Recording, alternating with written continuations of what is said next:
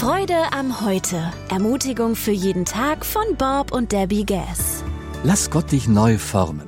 In 2. Korinther 5, Vers 17 lesen wir, Wenn also jemand in Christus ist, dann ist er eine neue Schöpfung.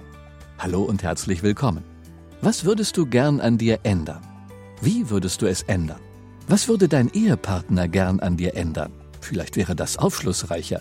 Wie würdest du den folgenden Satz zu Ende führen? Es ist typisch für mich, dass ich immer zu spät komme, eine Diät nicht einhalten kann, immer das Falsche sage, einen Wutanfall kriege, traurig bin. Jeremia drückt es folgendermaßen aus. Kann ein Leopard sein geflecktes Fell wechseln? Genauso wenig könnt ihr auf einmal Gutes tun, nachdem ihr doch immer nur Böses getan habt. Jeremia 13, Vers 23. Du sagst, dann ist es wohl aussichtslos. Nein, das ist es, wo die lebensverändernde Kraft Gottes ins Spiel kommt. Wenn also jemand in Christus ist, dann ist er eine neue Schöpfung. Das Alte ist vergangen. Siehe, Neues ist geworden. 2. Korinther 5, Vers 17. Wenn wir einmal unser Leben an Christus hingegeben haben, sind wir nicht länger dieselben. Ein neues Leben hat begonnen.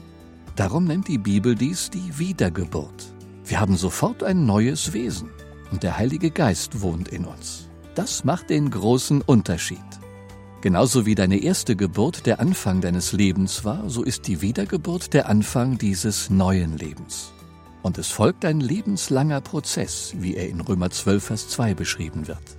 Fügt euch nicht ins Schema dieser Welt, sondern verwandelt euch durch die Erneuerung eures Sinnes, dass ihr zu prüfen vermögt, was der Wille Gottes ist, das Gute und Wohlgefällige und Vollkommene.